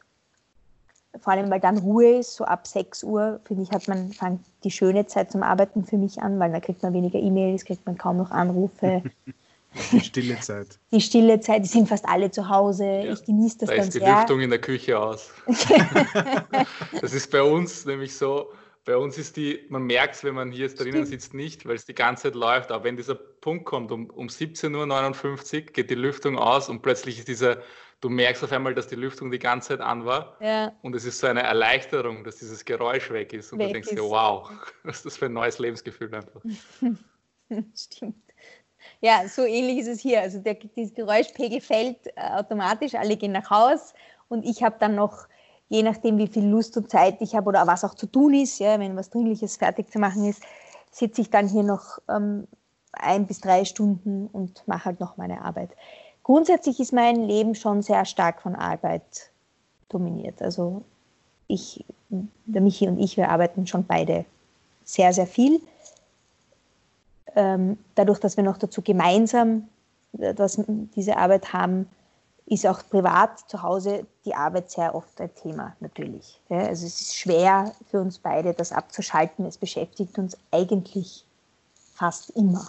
Das hat mich eine Zeit lang sehr belastet, weil ich, ähm, weil, ja, weil das belastend ist, wenn du, wenn du quasi nie abschaltest. Im Moment kann ich gerade sehr gut damit umgehen. Im Moment habe ich gerade wieder so viel Freude auch. Es ist ja auch phasenweise, man hat ja nicht immer nur Spaß. Ähm, Im Moment habe ich gerade wieder so viel Freude an der Arbeit, dass es mich weniger stört, dass es quasi mein Leben so beherrscht. Mhm. Diese Situation kann ich auch bestätigen. Also mit der Simone zusammen haben wir das äh, gemeinsam das Karma-Food gegründet und wir sind ja. halt verbringen den ganzen Tag miteinander, die ersten drei Jahre ja. 24 Stunden miteinander verbracht und da redest du natürlich privat viel über die Firma, weil das ist das, was halt den ganzen Tag so passiert. Weil da kann genau. ich sie genau. nicht fragen, und wie war heute dein Tag im Büro? well, guess what? I genau, ich bin da, der die ganze Zeit am Telefon war. um, ähm, und es ist vollkommen recht, weil es bewegt sich wirklich in Phasen. Es gibt natürlich Phasen, da bist du voll Feuer und Flamme für das, was du tust und da redest du auch gerne drüber. Und dann gibt es halt Momente, wo es halt eher ein bisschen zart ist und dann möchtest du einfach nicht drüber reden und dann genau. belastet es einem dass ja. du auch privat. Aber diese Probleme Momente überschneiden sich ja nicht zwangsläufig. Das heißt, wenn du in einer Phase bist, Ganz wo du genau. gerne drüber redest, genau. muss der andere zwangsläufig nicht in der Phase gerade ja. sein und den nervt es dann eher. Ja? ja. Und das also ist das ja dann auch eine Challenge. Also, vor allem die Sorgen, die ich habe, hat sie nicht und die Sorgen, genau. die sie hat, habe ich nicht. Das ist halt der Vorteil und der Nachteil. Der, der größte Vorteil, das mit seinem Partner zu machen, ist, man, also bei uns zumindest, es gibt keine offenen Konflikte. Also wir boxen alles durch und kauen ja. alle Argumente durch, ja. weil wir wissen, am Ende des Tages müssen wir uns zusammenraufen, wollen wir ja. uns auch zusammenraufen. Ähm, aber wenn ich mir denke, hätte ich das jetzt mit einem Freund oder so gemacht, würde es das Karma Food in der Form nicht geben. Mhm. Weil es sind, deswegen bewundere ich eben Marco und die Burschen, dass sie das äh, schaffen. Weil es passieren so oft Dinge, wo, wo man einfach sein Ego im Weg gestellt bekommt, obwohl man das selber gar nicht möchte, dass man dann gar nicht drüber steigen kann. Aber mit seiner eigenen Partnerin ist das natürlich eine andere Geschichte. Da, da besinnt man sich eher leichter, glaube ich. Ja, weiß ich gar nicht. Also, weiß ich auch nicht, ja. Finde also, ich auch spannend, dass du das so siehst. Will ja. ich jetzt vielleicht auch gar nicht so sehen. Ja, also bei uns ist es, also Matthias und ich vor allem, weil wir kennen uns ja schon länger und sind ja Jugendfreunde, keine Ahnung, es ist eine, ich würde jetzt sagen, ich, meine, ich, ich nehme an, er sieht es auch so, es ist eine Hassliebe. Also wir, wahrscheinlich wollen wir uns genauso oft an die Gurgel gehen, wie wir uns halt gegenseitig gern haben, würde ich sagen. Weil, ja, es ist natürlich schwierig und es macht es leichter, dass wir zu dritt sind, dass der David als Balance da ist und es, es verbünden mhm. sich immer zwei oder, oder einer ist zumindest neutral und damit löst man das Ganze ein bisschen auf und man wächst natürlich auch mit der Firma. Ich glaube, die kritische Phase, wo man noch nicht reif genug ist, quasi als Unternehmer, die haben wir überlebt. Ich glaube, das ist das Schwierige. Und dann irgendwann hat man so ein gewisses Level, wo es professioneller ist und jeder weiß, okay, ich muss mich persönlich auch weiterentwickeln. In der Situation mhm. verhalte ich mich normalerweise so und so. Deswegen ja. muss ich mir selber so einen Reality-Check immer wieder geben. Und nach den all den Jahren sehen wir das jetzt auch so. Deswegen ist viel weniger Konflikt, da wurscht, was passiert, als es früher mhm. war. Früher ist es viel öfter eskaliert. Aber wir sind als Persönlichkeit natürlich alle gewachsen und deswegen ist es jetzt leichter, würde ich sagen. Ja, und ich meine, ihr kennt.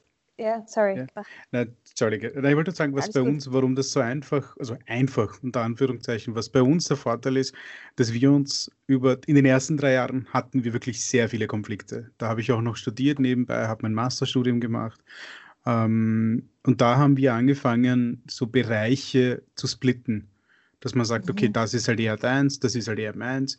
Und ich rede quasi bei ihr nicht rein, sie redet, also natürlich, wir tauschen uns immer wieder aus, gerade was so wichtige Themen angeht, alles, was strategisch, langfristig ist, wird zusammen entschieden. Ähm, da kann jeder seine Bedenken argumentieren und wie man das weitermachen möchte. Aber so wir haben relativ früh damit begonnen, Bereiche zu identifizieren, was die Stärken, was die Schwächen sind. Und dann haben wir halt versucht, dass wir Leute dazu nehmen, die diese weiterentwickelten Aufgaben nochmal abnehmen müssen. Also zum Beispiel Marketing macht jetzt bei uns komplett die Ines und wir beide schauen da nur drüber, weil wir haben oft früher deswegen gestritten. Wegen, mhm. was machen wir jetzt, wo okay. posten wir was, wie bauen wir was auf, wie geht die Kampagne, wer macht das. Und die ganze Menügestaltung machen wir gemeinsam, je nachdem, was verfügbar ist. Das wird gekocht, das ist so die Devise. Und wenn sie gute Ideen hat, und sie ist meistens viel kreativer, was Essen angeht, äh, weil das einfach viel mehr bei ihr liegt, setzen wir das um. Alles, was so Finanzen, Buchhaltung und diese ganzen administrativen Dinge angeht, das liegt eher bei mir, weil das einfach, da hat sie einfach nicht die Geduld, glaube ich. Mhm. also das hat uns sehr geholfen und klar, also die ersten drei Jahre waren nicht lustig. Also das ist natürlich für den Kunden, der reinkommt, der sieht nur zwei lachende Menschen hinter einer Kasse und denkt sich mal, schau, wie lieb, die machen das zusammen.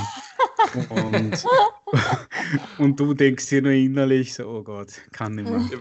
Bei uns haben sie immer geglaubt, wir sind der Kieferbus, weil wir, so wie wir halt ausschauen mit unseren Kappen und dann, dann halt, gab es halt echt so Leute, die gesagt haben, boah, ihr habt das ja voll chillig gefahrt, dann mit dem Auto, raucht euch fix so oft ein.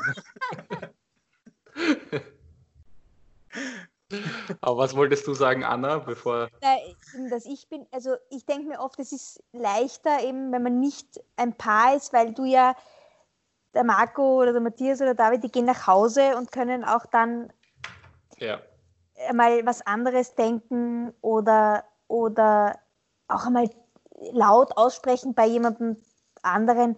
Boah, der Matthias geht mir halt am Nerv oder das war halt mühsam. Oder, aber wie, ich, meine, ich kann das zu Hause nicht sagen, ja, weil. Ja. also, oder du Just, auch nicht, Adi. Ja? Also, ich mein, ähm, Asking for a friend, ja? ja der genau, genau. Du, der hatte in der Arbeit so einen Fall. Aber ich, jetzt kommt bei mir aber noch dazu, im Gegensatz zu euch, ihr habt ja eine verschärfte Situation, die Simone und du, weil ihr seid ja wirklich auch parallel noch dazu 24-7 zusammen gewesen. Bei uns ist es ja, oder Michi hat ja Gott sei Dank einen anderen Job und der ist untertags woanders. Ja? Also, ich muss jetzt ehrlich sagen, das wäre ja der totale Killer für mich gewesen. Also ich glaube, das hätten wir tatsächlich nicht, nicht überlebt. Einfach. Es war auch nicht einfach, aber ich, ich denke mir im Nachhinein, ähm, ich bin da viel weniger bereit, bei, bei, bei Freunden oder bei Geschäftspartnern, bin ich viel weniger bereit, äh, so Kompromisse einzugehen oder versuchen, diese Lösungen zu arbeiten. Ja, ich glaube, man wächst mit der Aufgabe. Also ich glaube, wenn es anders gewesen wäre, wäre es anders gewesen. Also, oder vielleicht vielleicht auch nicht geklappt. Ja. Aber ich glaube, es ist schwer zu sagen, was wäre, wenn. Ja, ja genau. Werden wir nie erfahren. Ich genau, finde es lustig, weil, weil da ist bei mir genau wieder umgekehrt oder bei uns. Ich habe das mir fällt es viel leichter, normal mit Leuten zu reden, wo ich wirklich, die ich nur über die Firma kennengelernt habe, die jetzt zum Beispiel nur Angestellte sind oder Partner oder sonst irgendwas. Da ist es, fällt es mir viel leichter, auf einer sehr objektiven Weise über alles zu reden, Feedback zu geben, als wenn ich jetzt mit David oder Matthias das mache, weil da die emotionale Komponente da ja. ist und finde ich persönlich wiederum genau umgekehrt. Also da bin ich, ähm, ich bin kompromissbereiter bei Geschäftspartnern, glaube ich, als bei Matthias und David. Okay, das, das darfst du ihnen nicht erzählen. Nein, ja. ja, ja das, das werden sie auch nie hören. Ja. Hören das bleibt unter uns. Also der Matthias wird sich sicher nie anhören, den Podcast, so wie ich ihn kenne. Aber der David, der wird sich ihn anhören. Hallo David. Ja, genau. Hört jetzt weg. Ihr macht's, ihr macht's. Also Marco, schieß die nächste Frage mal. Ja. Wir, ähm, was sind deine drei Top-Empfehlungen, wo man essen gehen sollte, deiner Meinung nach? Oh. Rapstars, Karma Food. Das, ist, äh, das Schmäh kommt jede Folge. naja, gut, es ist sehr aufgelegt. es ist eh aufgelegt und entweder der Gast bringt ihn oder wir bringen ihn. der der, in Wien? Egal, ja, Welt, meinetwegen weltweit. Und es muss jetzt auch nicht so super elitär sein. Du kannst auch sagen, der Würstelstand bei der, keine Ahnung. Zum scharfen René zum Beispiel. Oder ja, so. zum Schaf, scharfen René, genau. Aber egal, also das ist für mich so schwer, weil ich würde auch nicht in jeder Situation jeden ins gleiche Lokal schicken.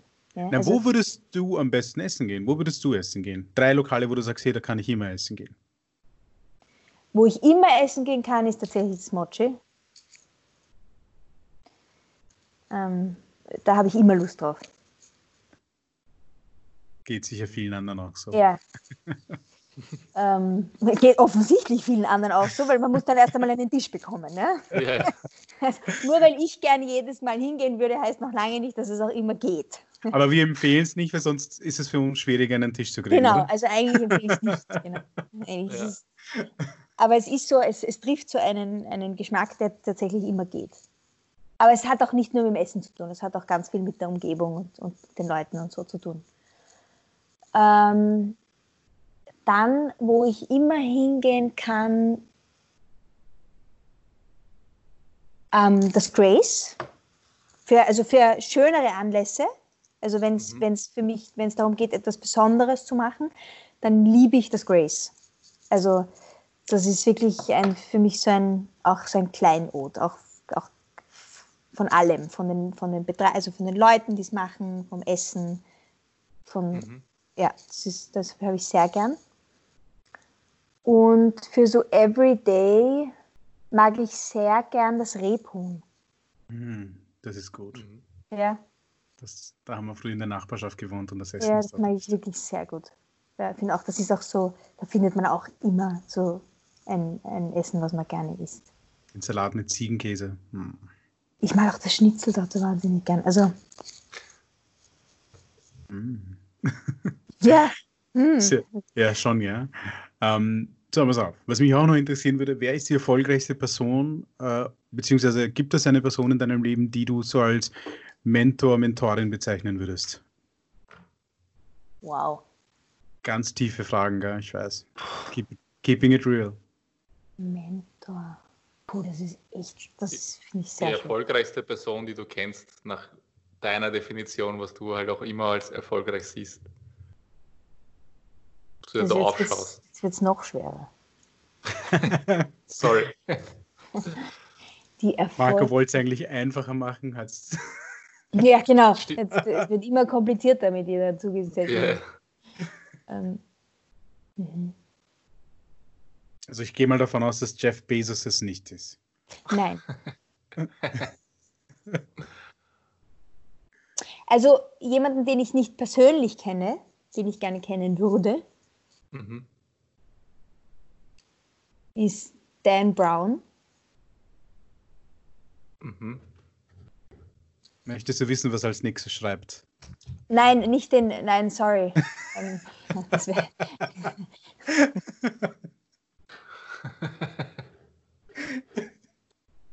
das wird gut, finde ich. Gibt, lebt der noch? Ja, ja, ich glaube schon. Ich weiß, über den weiß ich gar nichts. Nein, nein, ich meine den, nicht Dan Brown, den, ähm, den Autor. muss ich vielleicht, muss ich vielleicht äh, richtig stellen, kurz. Sondern, ähm, ich meine überhaupt nicht Dan Brown, sorry. Ich meine Dan Barber, sorry. Ich denke gerade, wovon rede Wieso kommt mir der Name so komisch vor? so gut. Dan Brown, nein, Dan Barber. Das ist der Chef von der Blue Hill Farm. Mhm. Sagt euch das was? Nein. Google sagt mir was. Die Blue Hill Farm ist ein, ein also die, das Blue Hill ist ein Restaurant in New York und die Blue Hill Farm ist die dazugehörige Farm.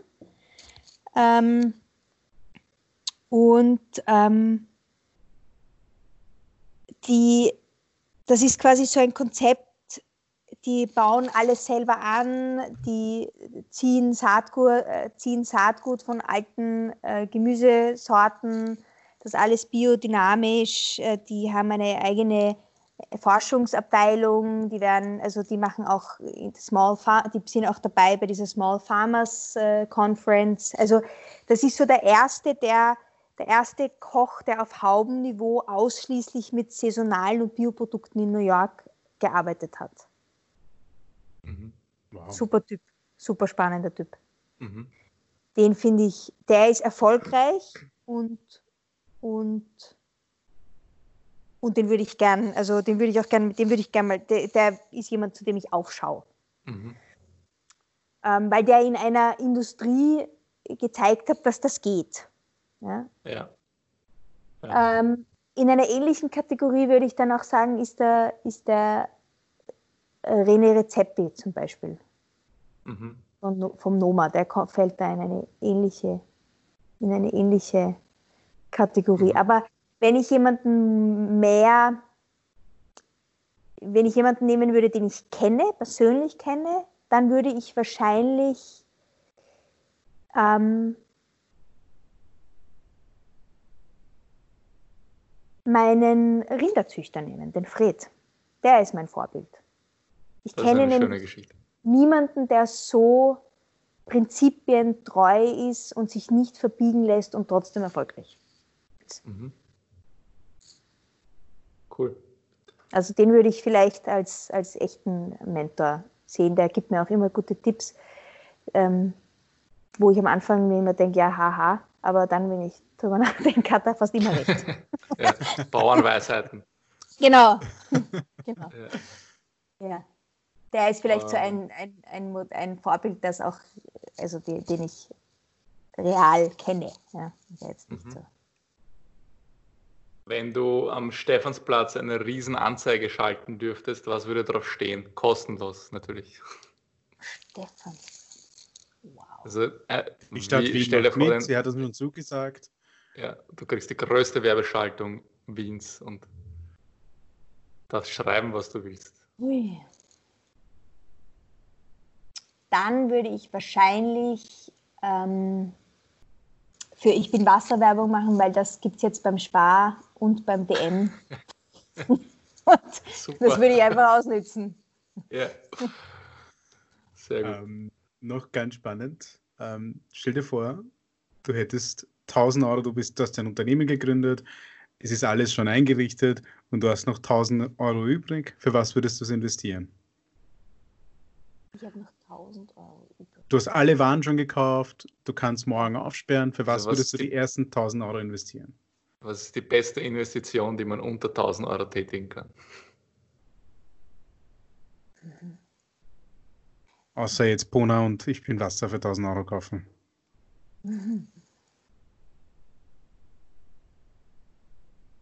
Ich würde es wahrscheinlich in irgendeiner Form in mich investieren. Mit dem heutigen Wissen würde ich das investieren? Ja.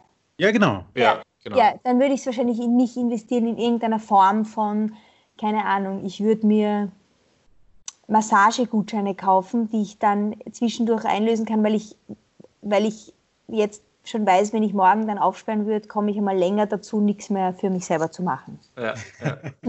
das ist cool. Und dann würde ich quasi ja. vorbauen, aber in kleinen Portionen, weil ja, jetzt zu sagen, Urlaub zu buchen, ist unrealistisch, weil den mache ich dann nicht oder da komme ich dann nicht mehr dazu.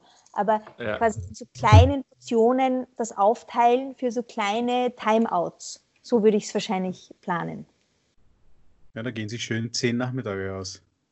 Genau, zum Beispiel. Und dann, dann würde ich, das wäre sicher sinnvoll, weil, weil, wie wir alle wissen, gerade die Anfangszeit ist extrem intensiv und man nimmt sich dann auch nicht die Zeit. Mhm. Aber man braucht okay. sie eigentlich. Ja, das stimmt. Welche Frage wirst du nie gefragt, die du wünschen würdest, dass man sie dich fragen würde? Wirklich? Diese. Nicht. Diese. Diese nicht. Aber du wünschst dir ja, dass sie uns dich fragt. Ja. Du wirst nie gefragt und du wünschst dir aber, dass man sie dich fragen wird. Bis jetzt kann ich nicht sagen, dass ich mir gewünscht hätte, dass mir jemand eine Frage gefragt hat. Ja, weißt du, das sind so Sachen. Genau, weil das, du sagst immer, ja, das weiß keiner, wie schwer das ist. Oder ich, ich, ich wünschte, ich könnte den Leuten erzählen, wie XY ja. funktioniert oder so. Also Na, du wieder Nein. Story über tolle Lebensmittel erzählen und sie fragen dich wieder nur um, ums Geld und, und Investoren. Keine nein, ich würde eher, eher sagen, nein, weil das, na, das finde ich nicht, weil ich will eigentlich gar nicht mehr erzählen, dass alles so schwer ist und so. Das finde ich, das ist es eh. Ja, also.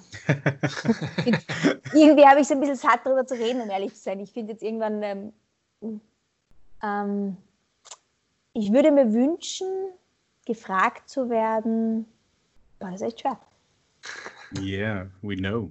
Ja, was habt ihr geantwortet? Habt ihr euch das gegenseitig auch gefragt? Nein, das Nein, kommt noch. noch.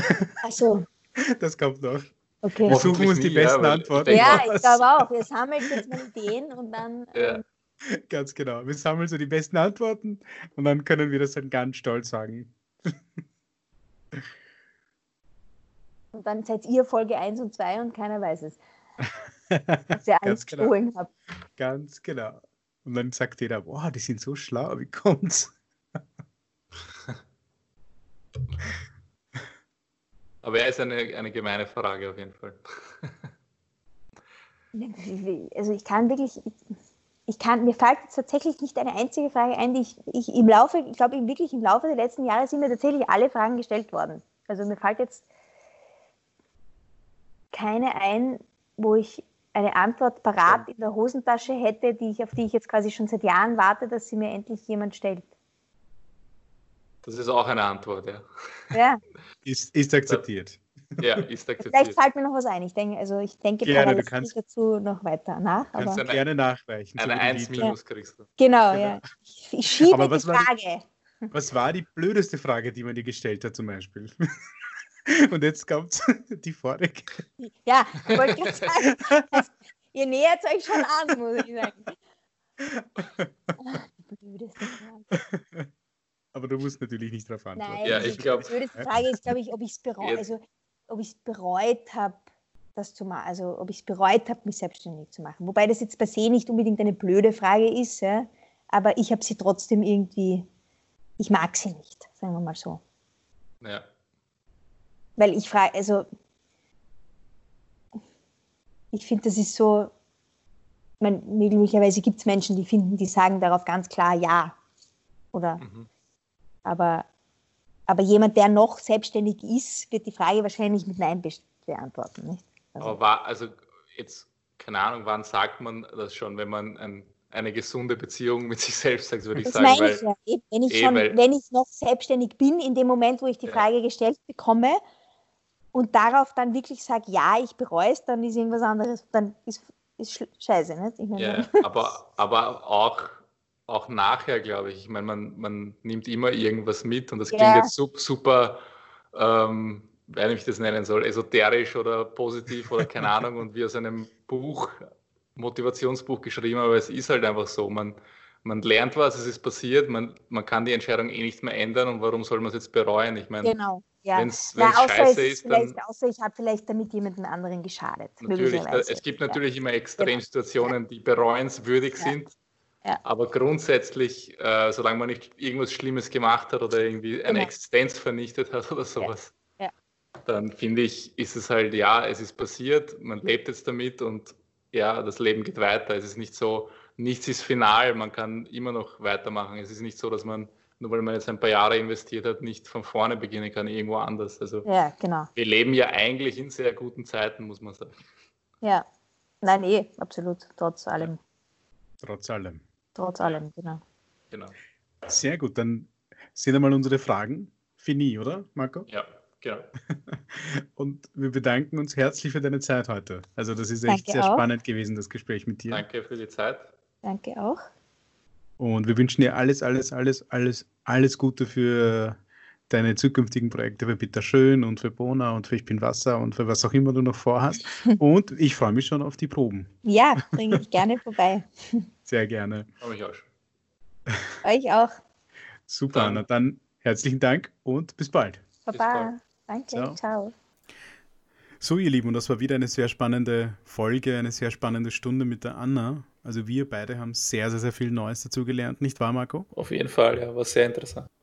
Ja, dass man einfach mal seinen eigenen Weg gehen muss und auf sich immer hören muss und dann kommt der Erfolg auch. Ähm, in diesem Sinne wünschen wir euch einen wunderschönen Tag, Abend, was auch immer. Ihr könnt diesen Podcast abonnieren, aufsuchen, liken, folgen, was die coolen Kids heutzutage so machen. Ähm, dann könnt ihr auch immer up to date bleiben und wir sehen uns nächstes Mal mit einem neuen spannenden Gast wieder am Herd. Dankeschön. Danke, bis bald.